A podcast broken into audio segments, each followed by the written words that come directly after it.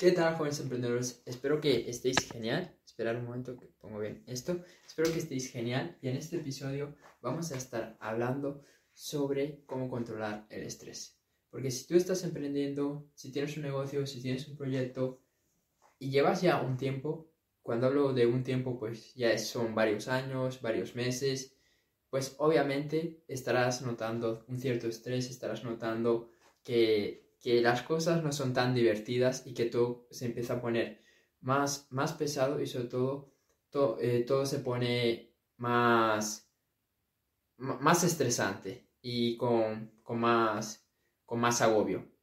Y si estás sintiendo eso, pues es, normal. Lo primero de todo, tienes que saber que es, que es normal porque la motivación, el entusiasmo, todo eso llega a un punto que se termina. Y ahí es cuando entra la disciplina y entra pues la autodisciplina, motivarse a uno mismo, disciplinarse a uno mismo para hacer esas cosas que tienes que hacer. Pero de eso no trata el episodio de hoy. El, episodio de hoy trata de cómo controlar ese estrés que tú puedes estar sintiendo. Lo primero de todo es reconocer esos momentos de estrés. Porque al final es algo que va a suceder, es algo que va a pasar. Entonces, no es algo que nosotros podamos cambiar, no es algo que nosotros podamos modificar. El estrés es una reacción del cuerpo cuando nosotros pues estamos haciendo cierto esfuerzo, cuando nosotros estamos haciendo cierto trabajo. Entonces es algo normal, es algo que a todo el mundo le pasa, a mí me pasa, a ti te pasa, todos en algún momento sentimos algún tipo de estrés. ¿Cuál es el problema? Que la mayoría de las personas ven el estrés como algo malo, como algo negativo, como algo que les va a joder, como algo que, les va a hacer daño. Y obviamente, pues el estrés está, está comprobado científicamente que tiene un montón de, desventajas, que tiene un montón de, de daños en tu salud, en, en, muchas cosas en las que te puede afectar. Entonces, obviamente hay que buscar siempre pues tener el menor estrés posible. Sin embargo, lo que no podemos hacer es huir de él. Porque hay mucha gente que a la mínima que empieza a sentir estrés, es como que escapan, dejan de trabajar, dejan de esforzarse, dejan de hacer aquello que tienen que hacer. Y al final yo como veo el estrés es como un indicador de que yo me estoy exigiendo. Si tú no te exiges y estás todo el día sin hacer nada, obviamente no vas a sentir ningún tipo de estrés. Eso ya te lo puedo asegurar.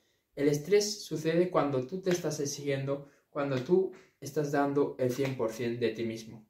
Y esto yo lo he experimentado muchas veces, que uno está emprendiendo, uno está haciendo lo que tiene que hacer, pero no siente, no siente ningún tipo de incomodidad, no siente una resistencia. ¿Por qué? Porque no estás dando lo máximo de ti. Pero cuando das lo mejor de ti, cuando das tu 100%, ahí es cuando realmente vas a notar eh, que no quieres hacerlo, vas a notar ese estrés, vas a notar esa resistencia. Por ejemplo, yo ahora cuando me he tenido que levantar y decir, oye, que tengo que empezar a grabar, siento esa incomodidad, siento ese estrés, por así decirlo, por hacer eh, estos, estos vídeos. Pero yo no lo veo como estrés, lo veo como un indicador de que mi mente quiere que no lo haga, pero que yo debo de hacerlo, porque sé que es mi deber y porque sé que es mi obligación para lograr lo que yo quiero.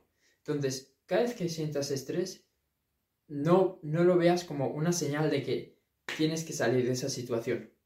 Al contrario, trata de ver qué te está indicando esa situación, esa, esa sensación. Quizás es porque estás haciendo un esfuerzo y estás saliendo de tu zona de confort. Quizás es porque te estás empujando un poco más. Quizás es porque te estás exigiendo un pelín más. Es como en el gimnasio.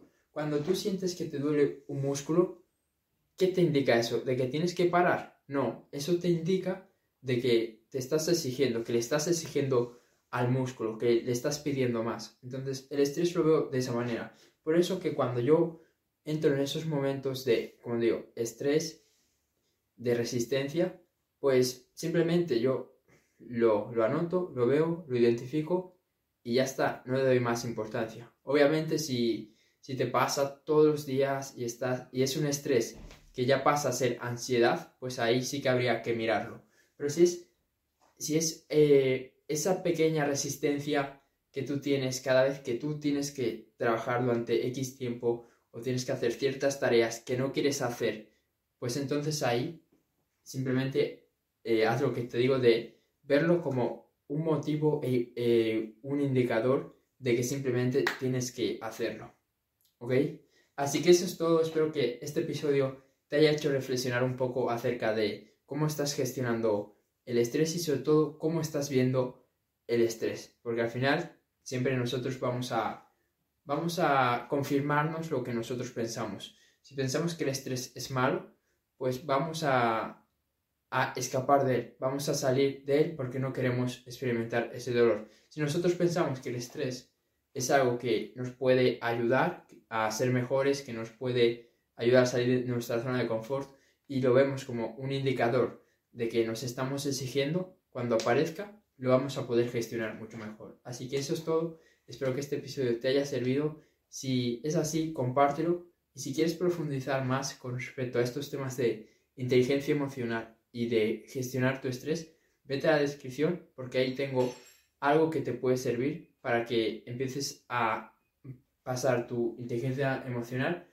al siguiente nivel. Eso es todo y ya sí, ahora sí, nos vemos en el siguiente vídeo. Chao.